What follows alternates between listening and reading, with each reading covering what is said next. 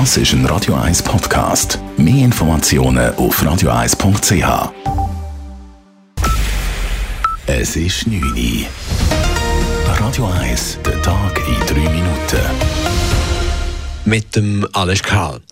Die Schweiz hat die Evakuierung von Menschen aus Afghanistan beendet. 387 Personen konnten aus der Krisenregion in die Schweiz geflogen werden. Im Land befinden sich noch elf Schweizer Staatsangehörige und 16 Personen mit Aufenthaltsbewilligung in der Schweiz. Der blutige Anschlag von gestern in Kabul hat nach neuesten noch inoffiziellen Berichten an die 180 Todesopfer gefordert. Die Evakuierungsflüge der US Air Force wurden heute wieder aufgenommen. Allerdings warten noch immer rund 5000 Menschen am Flughafen. Flughafen von Kabul. Die Flüge sollen am 31. August, also in vier Tagen bereits, eingestellt werden. Die Corona-Pandemie hat offenbar weniger starke Auswirkungen auf den Zürcher Finanzhaushalt als ursprünglich befürchtet. In seinem Budgetentwurf 2022 rechnet der Zürcher Finanzdirektor Ernst Stocker mit einem Defizit von 310 Millionen Franken.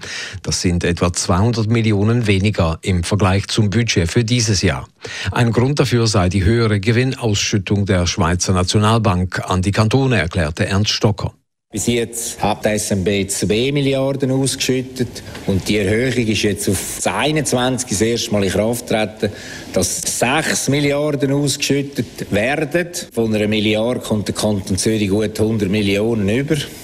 Zudem rechnet der Regierungsrat mit höheren Steuereinnahmen als bei seiner letztjährigen Finanzplanung.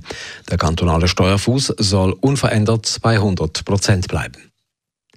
Die Städte Zürich und Winterthur ziehen wegen des neuen Straßengesetzes gegen den Kanton vor das Bundesgericht. Der Kantonsrat hat im Frühling eine Änderung des Straßengesetzes angenommen.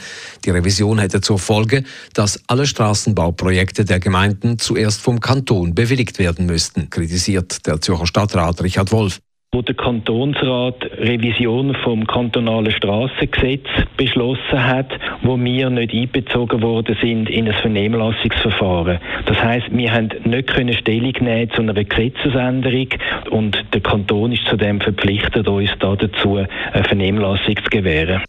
Die zuständige Kantonsratskommission betont, die Gemeinden und Städte seien über den Gemeindepräsidentenverband zu dieser Gesetzesänderung befragt worden. Im Kanton Zürich gibt es auch nach dem Schulstart diese Woche einen Lehrermangel.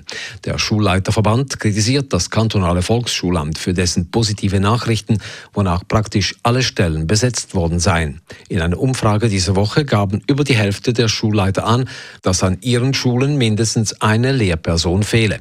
Dass Klassen am Montag keinen Lehrer hatten, sei der Kreativität und der vielen Arbeit der Schulen zu verdanken.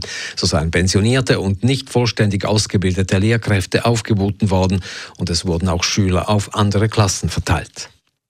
Das Interesse an Impfungen gegen Covid-19 hat stark zugenommen. Im Kanton Zürich gibt es einen Ansturm auf Impftermine.